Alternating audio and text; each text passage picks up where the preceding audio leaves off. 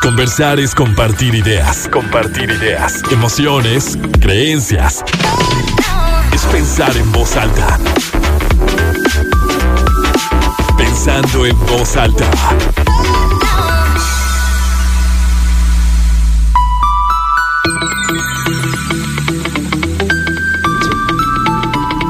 ¿Cómo están? Muy buenos días, bienvenidos a Pensando en Alta. Soy Lucía Olivares, con muchísimo gusto. Los saludo este sábado 26 de noviembre de 2022. Son las 11 de la mañana con dos minutos. Tenemos 8 grados centígrados en el centro de Torreón y como siempre es un placer que nos encontremos para hablar de, de un tema distinto. Si no me equivoco, si no me equivoco, no habíamos hablado de cine en Pensando en Voz Alta, ya van a ser 100 programas, ya tenemos dos años, entonces me, emociona mucho que en esta ocasión hablemos de cine de terror, de este género que, como le decía Carlos, Carlos Sáenz, quien es el invitado de esta mañana, es encargado de los programas del cine del Museo Arocena y también coordinador de la muestra de cine de Coahuila, que encontraba en, en tus redes sociales y lo que me compartías, Carlos. Bueno, primero, bienvenido y gracias por aceptar la invitación. No, hombre, muchas gracias. Y un honor que la primera vez que hablan de cine me inviten. Estoy muy contento. De verdad que sí, es la primera vez que hablamos de cine. Qué impresión. Hemos hablado de muchas cosas y como te decía, investigando y leyendo un poco sobre, sobre el tema, descubrí, porque pues no es que yo vea muchas películas de miedo, la verdad, que mm, como esta parte tan interesante de encontrar qué es lo que al ser humano le da miedo, ¿no? ¿Qué es lo que, que nosotros como personas, a qué le tememos? Y de qué manera esos temores están, o sea, se representan. Y al final de cuentas, cuando tú estás viendo una película, como cuando estás leyendo algo, una novela, una historia, te empiezas a involucrar ¿no? Y, empiezas a sentir un poco lo que sienten esos personajes o, te ubicas en esas escenas y es lo que te empieza a, a, acelerar a lo mejor un poco el corazón o lo que te hace que, que luego te sensibilices tanto y que llores o que te dé coraje, que ya estés odiando a un personaje u otro. Entonces, al leer te decía que qué interesante el, el plasmar esos temores hasta colectivos, ¿no? en, sí. en imágenes. Entonces, pues bueno, empecemos como a hablar del género, sí. del género de, del terror y, y cómo surge. El género de terror surgió a la par de, todos los géneros como de, del cine. Estamos hablando de, finales del siglo XIX, principios del siglo XX y empieza pues eh, típico, ¿no? Con estos monstruos. Eh, se da un repunte, eh, obviamente primero después de la Primera Guerra Mundial, este como que precisamente en, encaran toda esta decepción, toda esta como pues temores que tenían las personas, se enfrentan a algo que no conocían, una destrucción masiva que en ese momento no se había visto, se habían visto guerras, pero no, aparte estamos un poco más comunicados, entonces estábamos como muy enterados de lo que pasaba en la otra parte del mundo y pues empieza a surgir, ¿no? Como, como esos temores más como, eh, pues a la, a la, depresión económica, este, a fallecer, mm. este, como todos estos miedos empiezan a encarar. Obviamente hay una segunda, eso es antes de que el cine empezara a hablar. Luego hay una segunda etapa donde se vuelve también eh, la música, este, la, la, ambientación en una película eh, sonora, eh, visual, atmosférica, tiene mucho que ver. En la primera parte, cuando el cine era silente, tiene que ver mucho con las sombras, con este, con el expresionismo alemán, eh, con esto que hay detrás de las sombras, ¿no? ¿Qué es lo que no puedo como reconocer o ver, este, identificar? Y después de la Segunda Guerra Mundial empieza ya la sonora, ¿no? Y empiezan estos monstruos ya eh, surge Drácula, Frankenstein, que son pues realmente heredados de la literatura uh -huh. este, y ya se ponen eh, dentro de, del cine, ¿no? Y este, pues eso es como, como empieza, eh, siempre ha sido algo que la gente busca, eh, quizá porque es algo que nos eh, repercute también como físicamente, es como bien interesante porque es uno de los géneros que nos hace sudar, nos hace como eh, brincar del asiento, como que tenemos una respuesta física, emocional a esto. También hay otros géneros como acción, como western, pero yo creo que este, el terror es como algo más intenso, ¿no? Es como, como cuando vas a un parque de, de diversiones que sientes la adrenalina que viene, va y sube. Eh, siento que tiene que ver mucho con, con el éxito de, del cine de terror de este género, que realmente pues se bifurca muchísimo Este, hay obviamente eh, diferentes subgéneros del terror que son súper interesantes y mucha gente pues habla del cine de terror y por eso eh, te preguntaba que si te gustaba. a mí me gusta cierto tipo como de género de terror, subgéneros y hay otros que de plano no, no, no puedo, que son como más gráficos, que es como el gore y todo esto, pero este, siento que es algo como, como muy interesante. A ver, ahorita hablamos de los, de los subgéneros. Eso se me hace interesante porque lo desconozco. Pero de lo que decías ahorita, em, te quiero preguntar varias cosas. Esto de, de, los personajes o los monstruos que, que, surgieron de la literatura, ¿no? De, de lo gótico también, que era así como lo oscuro, de Edgar Allan Poe, por ejemplo, de, de, que son más bien historias como misteriosas, ¿no? O sea, como sí obscuras de, de, de, castillos y tal vez como el cementerio y el pantano y como esto que, que al momento de estar leyendo tenemos la capacidad impresionante que, que, me encanta de imaginártelo, ¿no? De, y, de sentir, o sea, esto que, que, mencionas que yo no lo había pensado así, como hay gente que le fascina ver películas de miedo, o sea, que dice mi plan de hoy es ponerme a ver películas de miedo y, y que podríamos decir cómo, o sea, alguien se organiza para, para estar así de que asustado y, planea todo lo que va a estar comiendo y verlo en la noche y si es un día que está lloviendo entonces mejor como que la atmósfera eh, está perfecta y es verdad eso que decías no me había puesto a pensar que es esta como reacción física que tienes, ¿no?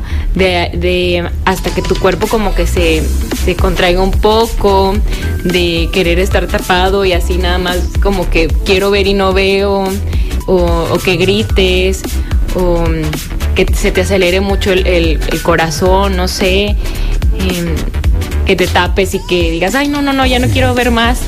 Y ¿Y, qué es? Es esta adrenalina que también nos gusta sentir como, como seres humanos. Creo que vamos a terminar hablando mucho también de psicología, como dices ahorita. Sí, creo que sí, es súper interesante porque es como, bueno, yo lo veo como algo lúdico, ¿no? Como que entras en este espacio seguro, que es una sala de cine, en la sala de tu casa, este, te preparas, como dices, haces todo este ritual y eh, pues sientes todas estas emociones, pero sabes que se acaba la película, obviamente hay gente que no puede dormir y repercute mucho, este, pero eh, siento que finalmente como que sales y ya no, como que es un momento de entrar. Este, como también platicábamos, toda película como eh, de terror buena tiene que ver mucho más que un monstruo que lo que estás viendo en pantalla, porque realmente lo que están haciendo es como una representación gráfica de eh, temores como muy este primales, ¿no? Muy este eh, pues que todos tenemos, igual como dices, colectivos o personales, como que siempre trata de otra cosa y eso es como lo más, es cuando a mí se me hace el, el género más interesante. ¿Y cuáles son esos temores como más básicos que podemos encontrar en una película de miedo independientemente como si yo estoy viendo un vampiro o si estoy viendo un zombie o si estoy viendo un, payaso diabólico o si estoy eh, sintiendo que la muerte está detrás de mí durante todos los minutos que dura esa película. O sea, cuáles son como esos, esos miedos que siempre están presentes y que pueden enganchar a la mayoría de, de nosotros. Yo creo que, bueno, son como varios, pero así como el más elemental que yo veo en las películas de terror, pues es el miedo a dejar de existir, el miedo a la muerte, a la desconocido, este, o a una amenaza, ¿no? Luego hay tendencias dentro de las mismas películas de terror, este, que uno observa, realmente hay, este, eh, artículos académicos de todo esto, pero por ejemplo, eh, me llama mucho la atención que las películas de los 80 en adelante se centran siempre en una familia. Este, todas las películas que tienen que ver, por ejemplo, no sé, El Resplandor, Hereditary, este, eh, Midsommar, eh, se, se, centran como en esta colectividad, la bruja, como en esta familia y como no pertenecer a la familia o como un eh, miembro de la familia como que tiene algo, ¿no? O sea, es algo diferente. Y siento que tiene que ver, pues tiene que ver con muchas cosas. Con el pues. sentido de pertenencia. Sí, con sentido de pertenencia. Ajá. Es cierto, fíjate que no, no me había puesto a pensar en en que sí, muchas de las películas de terror pueden empezar como con una familia que parece muy normal, eh, cotidiana, o sea, pues que viene en una casa con pues, la mayoría de las familias, que a lo mejor eh, los hijos pues van a clases o que se preparan el desayuno, que uno va a trabajar, o, o sea, como, como la cotidianidad, ¿no? O sea, como parte de la rutina y luego elementos que empiezan como a ser disparadores de como de mm, amenazas, ¿no? De algún Claro. tipo de, de amenaza. Y siento que eso sí es un, un temor muy real de, mm, del ser humano de perder lo que te es seguro, ¿no? Que tal vez lo que podemos sentir más seguro y, y como, o sea, donde te sientes arropado es precisamente allí, ¿no? Como en la familia. Y es lo que no queremos que se rompa nunca, o sea, es lo que eh, deseo que permanezca porque es mi entorno seguro. Y cuando de repente algo empieza a cambiar, o incluso con uno de los elementos de esa familia, o sea, como de los integrantes de la familia, pues te mueve absolutamente todo, ¿no? Y te da miedo. Como es, también ese miedo a lo pues desconocido, ¿no? Más allá de, de la muerte, que precisamente pues en la muerte también es desconocida porque no sabemos qué viene después y es una de las grandes incógnitas y las preguntas que siempre tenemos, ¿no? En la mente de qué vendrá después.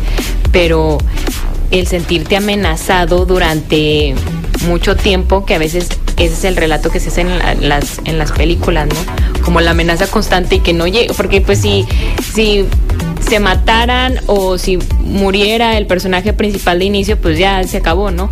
Pero el, el mantenerte en ese constante estrés de, y aquí sigue y no, y me está persiguiendo y esto, y no sé qué, qué hacer o no sé cómo voy a reaccionar, y hay alguien que está rondando pero no lo veo, eso como que es lo que te genera mucha angustia, ¿no? También.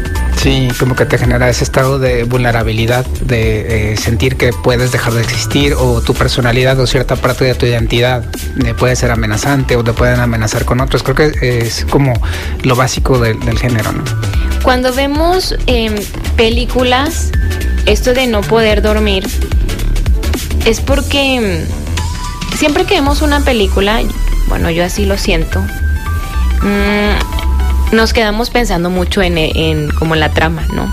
Nos quedamos pensando mucho en, en lo que vimos, en, en la información que se comparte, en estas posibilidades o en esas realidades. Y luego muchas veces como que trata- tratamos de integrar la información y de, y de entender que es posible como que tú lo vivas en algún momento, ¿no? Dependiendo de la película que sea, pero siento que todas las puedes adaptar de una u otra manera. Al final de cuentas vienen de la mente de otras personas y de la realidad de otras personas y te das cuenta, así como cuando escuchas un programa de radio, cuando lees algo, cuando ves una película, de que estamos muy conectados. O sea, que, que por ejemplo estos miedos que tú sientes, pues alguien más los sintió y los plasmó, ¿no? También es este miedo de decir, híjole, es que esto me puede pasar, porque luego lo que generan mucho de las películas de, de terror es, pues es que y si eso existe, ¿no? Como estas incógnitas y estas posibilidades. ¿Qué Sí. hacemos con ellas? Es como, es como, este, bueno, la película de terror yo la veo como, te digo, como un espacio como seguro y es como enfrentar las cosas de una manera como muy extrema, o sea, se van al extremo de que, este, no sé, este, tengo un eh, problema, este, con mi pareja y de repente, este, esta pareja me mata o así, ¿no?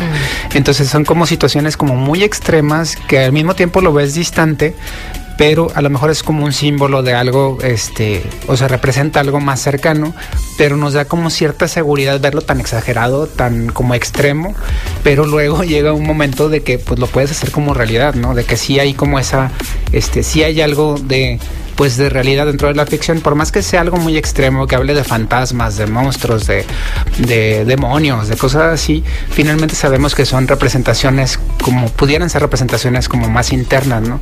Y yo creo que es lo que lo hace como, te digo, como un espacio como seguro, este, pero sí de repente nos damos cuenta que no es tan seguro como creemos nosotros. Ujú. Ahorita hablamos de, de estos personajes que me llaman mucho la atención cuando leía eh, que empiezan a aparecer como los extraterrestres, fantasmas, vampiros, hombres lobo, demonios, zombies, animales también, o mezclas de animales con seres humanos, brujas, lo que representa eh, también una, pues una bruja o un enano o alguien que sea muy grande, o sea, como como alteraciones incluso de lo que nosotros estamos acostumbrados a ver o lo que entendemos como normal y lo entrecomillo, ¿no?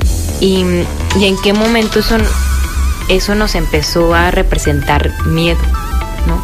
Como cómo se diseñan estas como estos personajes y qué es lo que vienen a, a, representarnos, porque no a todos nos da miedo lo mismo.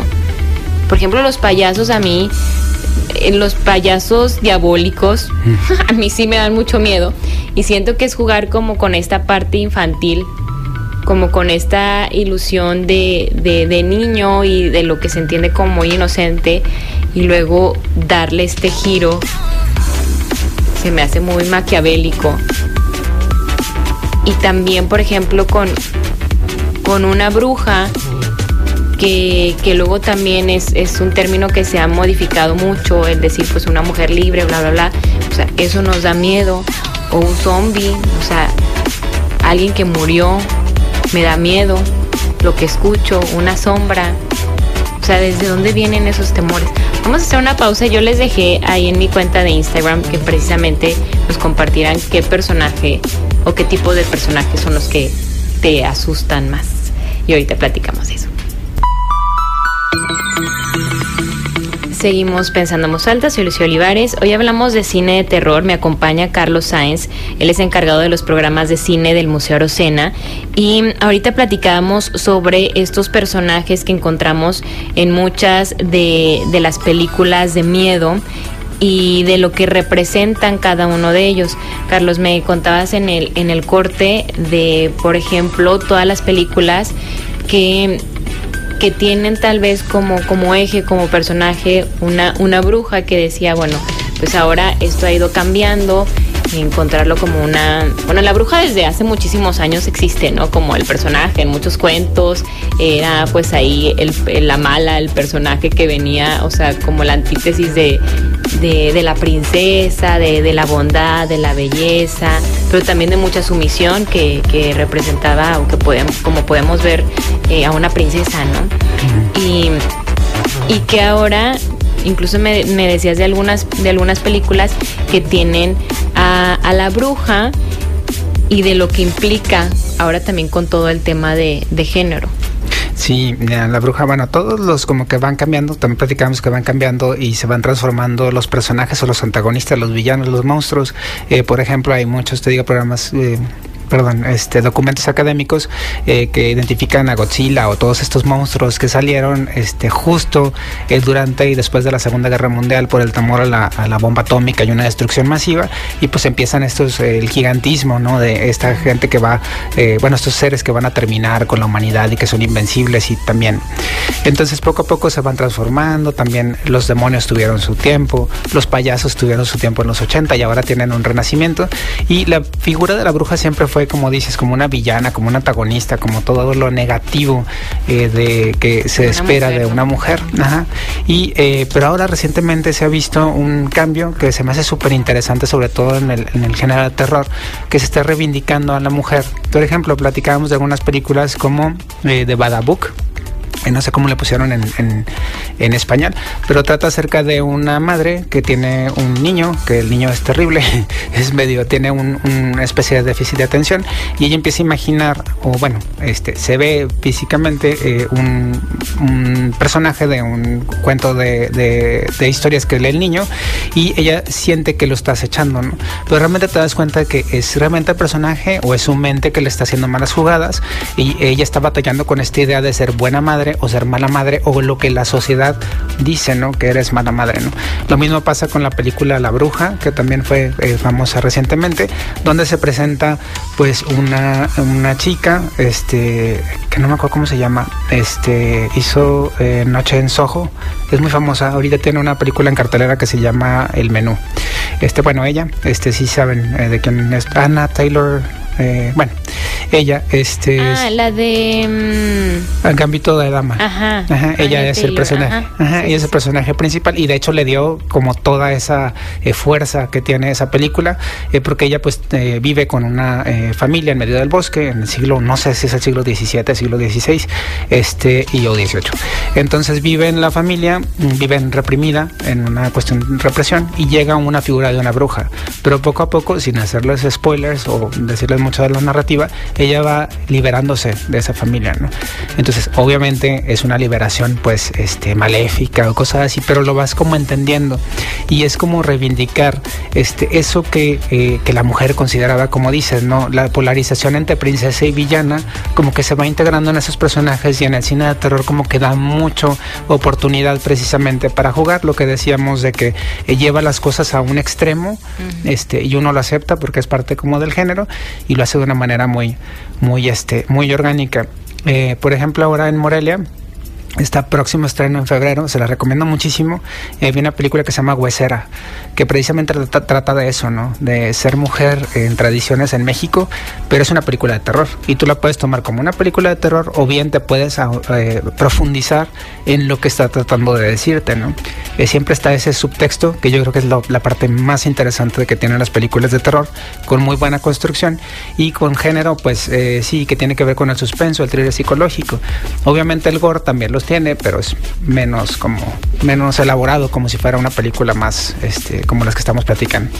Te escucho, Carlos, y pienso que, o sea, como en la profundidad de esto, que, que tanto, o sea, el cine de terror también es nuestra mente lo que nos atormenta, ¿no?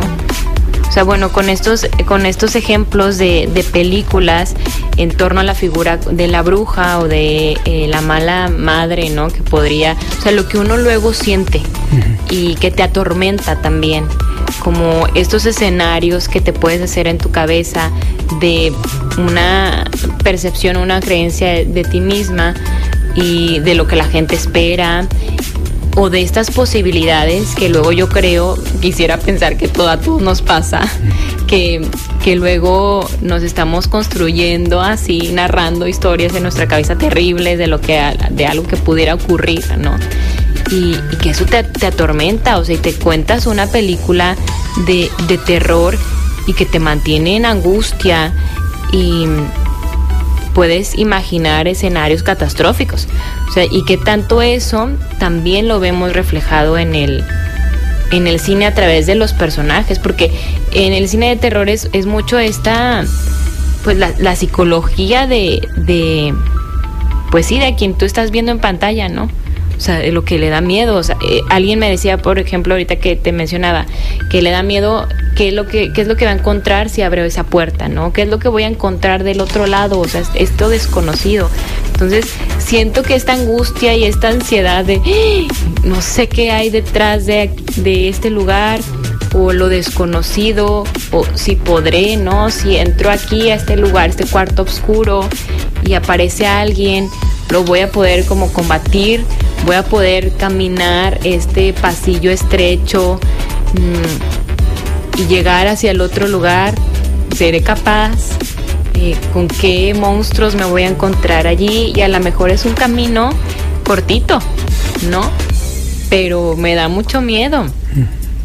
Y eso es muy real, o sea, como en, si lo vemos desde nuestra propia vida y, y tal vez con eso es con lo que conectamos tanto, ¿no? Cuando estamos viendo una película. Sí, totalmente, con el lado desconocido, con la sombra, con lo que nos puedan hacer, tanto a nivel personal como externo, este, y las dinámicas que se tejen. Todas las películas, como les digo, se vuelven como muy interesantes si les damos una segunda lectura.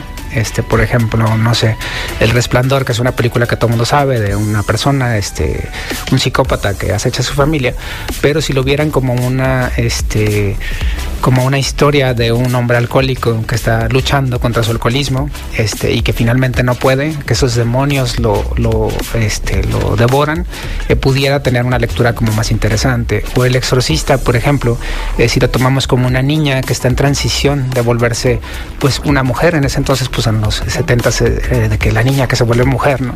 Entonces cómo se vuelve una amenaza para su núcleo familiar.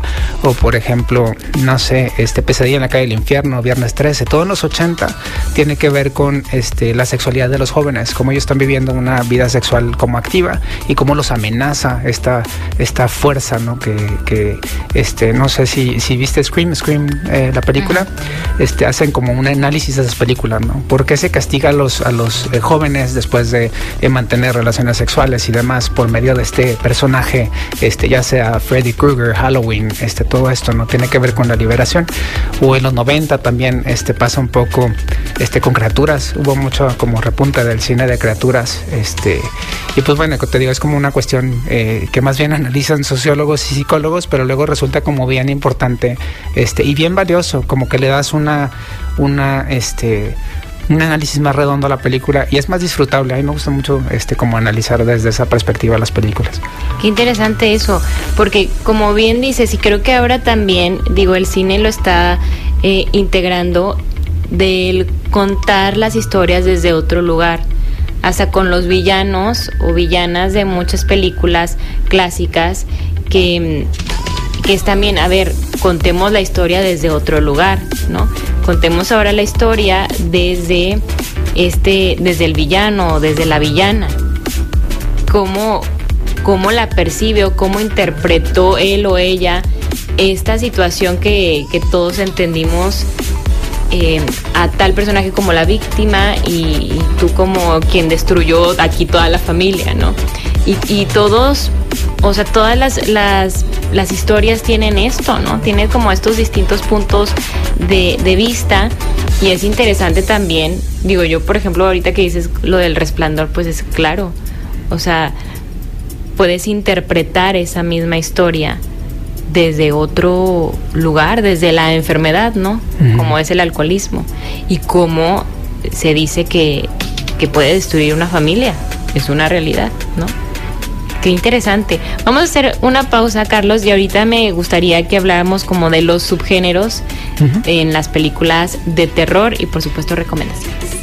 Hacemos una pausa y seguimos. Seguimos pensando en soy Lucio Olivares, hablamos de cine de terror, me acompaña Carlos Sáenz para abordar este tema. Y Carlos, hablar ahora de los subgéneros. O sea, hay como el cine de terror en, en términos generales y de ahí se desprenden como varias ramitas, ¿no? ¿Cuáles son? Para, para saber y tenerlas ahí. Ya, como primero, bueno, escena de terror es como muy general. Luego surgió el, el horror gótico, pero ese es desde, este, habíamos platicado que viene del expresionismo alemán, de la Primera Guerra Mundial, cuando se sonoriza o está en proceso el cine. Luego viene el cine. No hay como una, bueno, sí hay dependiendo del académico que te esté diciendo, pero hay como diferentes tendencias.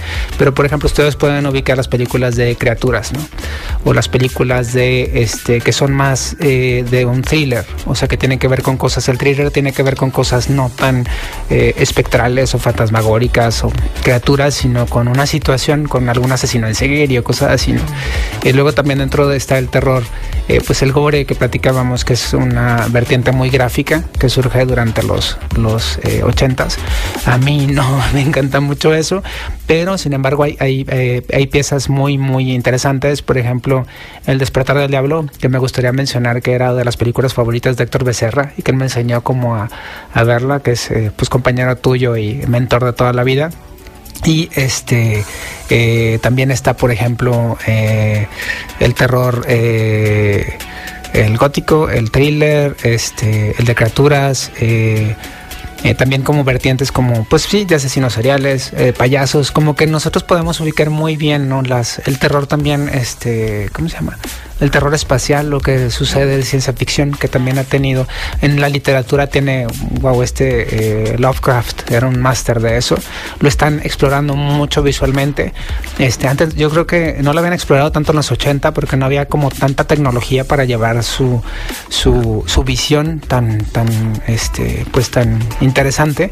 Este, y ahora ya como que la tecnología ya va avanzando y hay como una, este, como una vertiente que se pudiera eh, considerar como terror cósmico. Este, y pues bueno, realmente ahorita estamos en un punto, eh, no nada más en el terror, sino en el cine, que se está combinando mucho los géneros. Hay películas que tú ves y como que dices es una comedia, pero luego tiene un poco de secuencias de thriller y luego termina como suspenso.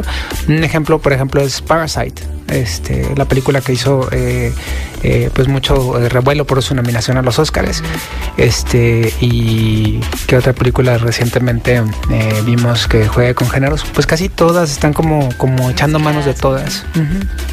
Y por ejemplo, en esto que decías de los de los asesinos en serie, que también últimamente hemos visto mucho de esto, es también jugar mucho con la parte, pues es que es lo que se dice de los, de los asesinos en serie, que, que son unos psicópatas y que son mentes em, muy difíciles de comprender, ¿no? Y, y, eso de que sean tan pocos quienes piensen así y que, y que puedan como diseñar eh, tan perfectamente como sus planes y sus modus operandi, eso también... Eh, pues genera como cierta excitación, ¿no? De, de, entender eso y de cómo, cómo existía una persona y cómo lo ibas a, a, imaginar y, y, de dónde viene como todo este rollo mental que tú puedes entender y, te presentan también a las familias de esos asesinos en serie que dices, mira, pues es que era bueno el papá y, cómo, cómo llegó eso, cómo que esta parte de de lo que somos como seres humanos y, y en lo que nos podemos convertir también genera mucho miedo, ¿no? Sí, mucho. De hecho, fíjate que ha cambiado mucho el, el, villano, por así decir, las películas de terror, porque en los 80, 70 era como más visceral. En los 70 era como este eh, abstracto, no espectral. Era el demonio, o los fantasmas, o fuerzas que no vemos y cosas así. Y en los 80 es más visceral. Es Viernes 13, es eh, Michael Myers, es Freddy Krueger pero este son no son tan intelectuales por así decirlo no son más viscerales matan por matar y porque les da eso no y ahora bueno poco a poco fue cambiando y ahora sí hay como una este mucha gente dice que hay una como este eh, pues no sé, como una romantización del psicópata, pero siento que vamos por el lado de que ellos están como en control y cómo planean todo, ¿no? Y como seres humanos, eso siempre nos atrae muchísimo, como tener el control de las cosas. Entonces, tal vez por eso resulta atractiva esa persona que parece que está siempre en control, que planea todo y que está muy sofisticado. Sí se ha visto como muy intelectual, sí es cierto, hay muchas películas que romantizan mucho esto, este, pero bueno, creo que es parte de, de pues una cuestión sociológica, no tanto de del, cine. Sí, es cierto, ¿eh? O sea que, que se y, y se ha criticado también que, que ahora, por ejemplo, en Halloween, que muchas personas se disfracen de asesinos seriales. Pero bueno, de todos modos se, se, se, disfrazan que de vampiro y de todo esto que, que, hemos entendido como personajes que dan miedo. Pero luego la, la crítica es es que por qué están convirtiendo como en héroes a personas que han hecho tanto daño o en películas donde se habla hasta de, delincuentes, ¿no? Y de, su vida, sí, de, de ladrones, de asesinos, y es como encontrarle esa parte humana, ¿no? De dónde surge, de cuál era su necesidad, de por qué tenía que robar bancos o, por qué mataba o por qué este escondía gente, como encontrarle esa parte humana y luego mucha gente dice, es que por qué em, no está bien, hay que dejarlos como los malos. Pero al final de cuentas, lo que luego también se dice es que pues no dejamos de ser seres humanos y que todos tenemos nuestros demonios. Digo, tampoco en esos niveles, ¿verdad? Pero todos tenemos luego esos pensamientos y puedes decir, ay Dios, qué, qué loca, ¿no? Sí, es que esa polarización este, que tenemos, pues tenemos muchos años, tanto en la narrativa, en el cine, todo esto, los villanos y el bueno, ¿no? Y como que ahorita se están borrando las barreras, a la gente obviamente no le gusta, hay unas que sí borran de más y sí romantizan, pero por ejemplo está el caso, no sé, como dices, de los villanos que luego se reivindicaron o no se reivindicaron, sino que los comprendes. Creo que también es eso, ¿no? Que nos ayuda como a, a, buscar el por qué, por qué está haciendo esto y por qué no. Este, obviamente, este, no estamos diciendo que esté bien ser villano, pero sí este, como explorar, ¿no? Porque no, eh, antes era juzgar y sin comprender por qué hacía esas cosas, y, recientemente hemos visto como villanos, eh, en el cine comercial se me ocurre eh, Joker, Es esa película que, tiene que ver como todo el proceso de qué es lo que pasó. Este, Maléfica, del lado de la, de la bruja, este, eh, también de, La Bella Durmiente, este, y también está, de las recientes está Maléfica, Joker, y... Ah, tenía otra, pero ahorita no me acuerdo. Pero sí esa como idea de de no reconocer, pero sí como este pues sí explorar. Sensibilizas también mucho y empatizas mucho con el dolor, ¿no? O sea, en esas dos películas que mencionas, en el Joker y Maléfica, digo, yo yo recuerdo al verlas decir, "Pobres." O sea, la pasaron muy mal, la gente fue muy duro, o sea, fueron muy duros con con ellos. Eh, vivieron en soledad, mucho, o sea, ese dolor, ese rechazo, Em, esa falta como de afecto, de compañía. A mí yo empatizo, o sea, en, el momento en el que van narrando como lo que vivieron hasta, hasta tomar la decisión de, de convertirse en quienes se convirtieron, ¿no? Pero, híjole, pues es que yo te lo juro que yo al verlo, yo, eh, es de esas que dices, quiero que gane el malo.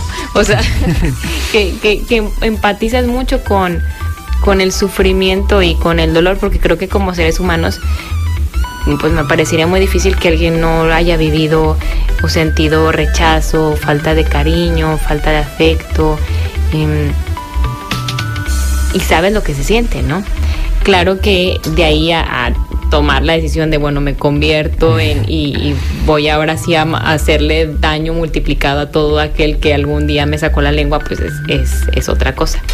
Pero sí me parece interesante cómo se logra a través de estas historias que tú veas al mismo personaje con otros ojos. Claro. Y que sientes algo distinto, que lo entiendes humano. Eso se me hace muy bonito. Y Carlos, así recomendaciones que nos puedas hacer de películas de terror que sí o sí tenemos que ver, tanto de las clásicas como mexicanas, de las nuevas, que tú digas, no, estas están muy buenas y hay que verlas.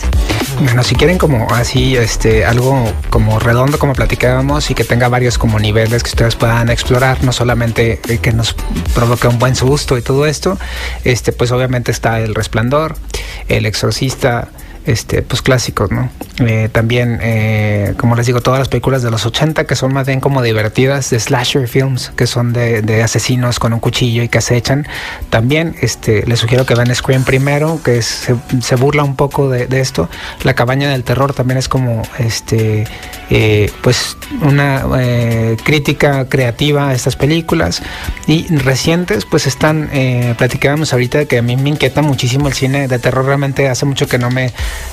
me quitaba sueño, pero ahora sí este, está Ari Aster, que es el director de Hereditary y Midsommar, que son películas que sí o sí tienen que ver, pero son películas súper este, devastadoras, ¿no? O sea, los van a dejar en un estado mental este, frágil, porque es un máster de cómo eh, llevar eh, eh, a la persona a sentir, te polariza, este, y es muy gráfico, entonces sí tienen este, como escenas muy gráficas sus películas.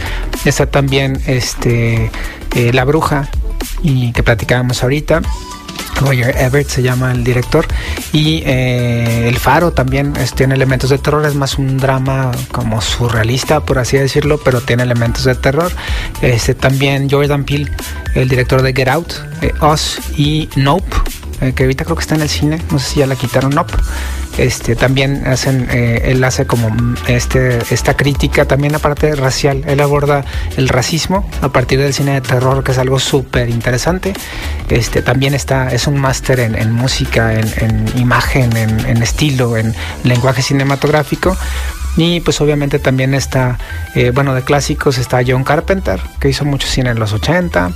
Este, está El despertar del diablo de Sam Raimi, este, que le encantaba a Héctor Becerra, que es una película increíble por la manera como está hecha. Este, la hicieron entre amigos y todo eso, y es muy como divertida.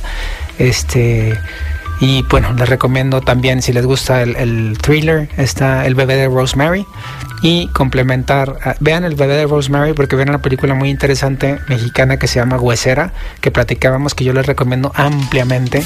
Es de una, eh, de una directora muy joven, muy talentosa.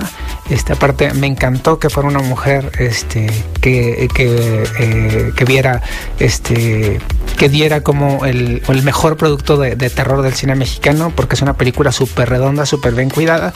Y hablando también de este género como de cine gótico, está todo el cine de Carlos Enrique Tabuada. Este de los 70 hablábamos de Veneno para las Hadas, Más Negro que es la Noche. Y hay cosas en el pasado que también están muy buenas. Hablábamos del escapulario de Servando González, el espejo de la bruja. Y pues se quieren divertir, está esto, el santo y todos los luchadores, estas contra las momias y todo eso, pues está bastante bien. Y este, y pues bueno, no sé qué más el resplandor. Este, su secuela también no es tan magistral como como, pero también, eh, y yo les sugeriría que vieran una segunda lectura. Por ejemplo, es Doctor Sueño, la película. A mí me gustó mucho, pero porque habla precisamente de un tema muy tabú de una manera creativa, que es el abuso infantil. Este, si ustedes le dan esa lectura, creo que le van a encontrar como más, este, eh, como riqueza. Porque luego pasa eso, ¿no? De que hay situaciones como muy inverosímiles y muchas veces como que estamos clavados en creernos, ¿no? Que nos hagan creer que realmente eso es posible y cuando pasa algo que, que, que es divergente de lo que nosotros pensamos, decimos que es un churro o que no la creemos. Pero si ustedes le dan esa lectura de, de que está hablando totalmente de otra cosa, creo que lo los pueden encontrar como más, más, más riqueza dentro de la propuesta. Sí, porque muchas veces eso es lo que se dice, ¿no? Que no, estuvo muy buena, pero un churro al final. Ajá. Eso fue lo que no me gustó. Pero sí, es desde, desde qué lugar la, la, estamos viendo, estamos apreciando como ese producto cultural. Vamos a hacer una pausa, Carlos, y seguimos. Seguimos pensando en voz alta, soy Lucio Olivares. Hoy hablamos de cine de terror. Me acompaña para abordar este tema Carlos Sáenz, él es encargado de los programas de cine del Museo Arocena. Y bueno, nos dejabas ya, Carlos, algunas de las películas que sí o sí tenemos que ver de este género. Hablamos, hablamos también de los, de los subgéneros. Y te preguntaba de, de actividades que tengan en estos momentos o próximamente en el museo, porque creo que luego eso hace mucha falta que sepamos, ¿no? Que estemos enterados de que en el Museo Arocena hay constantemente estas, estos ciclos de cine donde, como mencionabas, y es que esto le preguntaba a Carlos, de, de qué tan bueno o importante es investigar o leer un poco de, de una película antes de, de ir a verla y que es precisamente lo que hacen ustedes en el museo. Sí, este sí les, les, recomiendo que lean un poquito, una entrevista. Luego ya estamos en la época de la conexión, entonces pueden meterse a YouTube, en Twitter, alguien que haya mencionado algo y a lo mejor les puede dar una orientación. Eh, la razón por la que hacemos esto en el museo, como el pre y el after de preguntas y respuestas, es precisamente para darles como una ubicación o para orientarlos y decirles, fíjense en esto, es como diferente, porque luego mucha gente dice, ah, es que esa película ya está en streaming.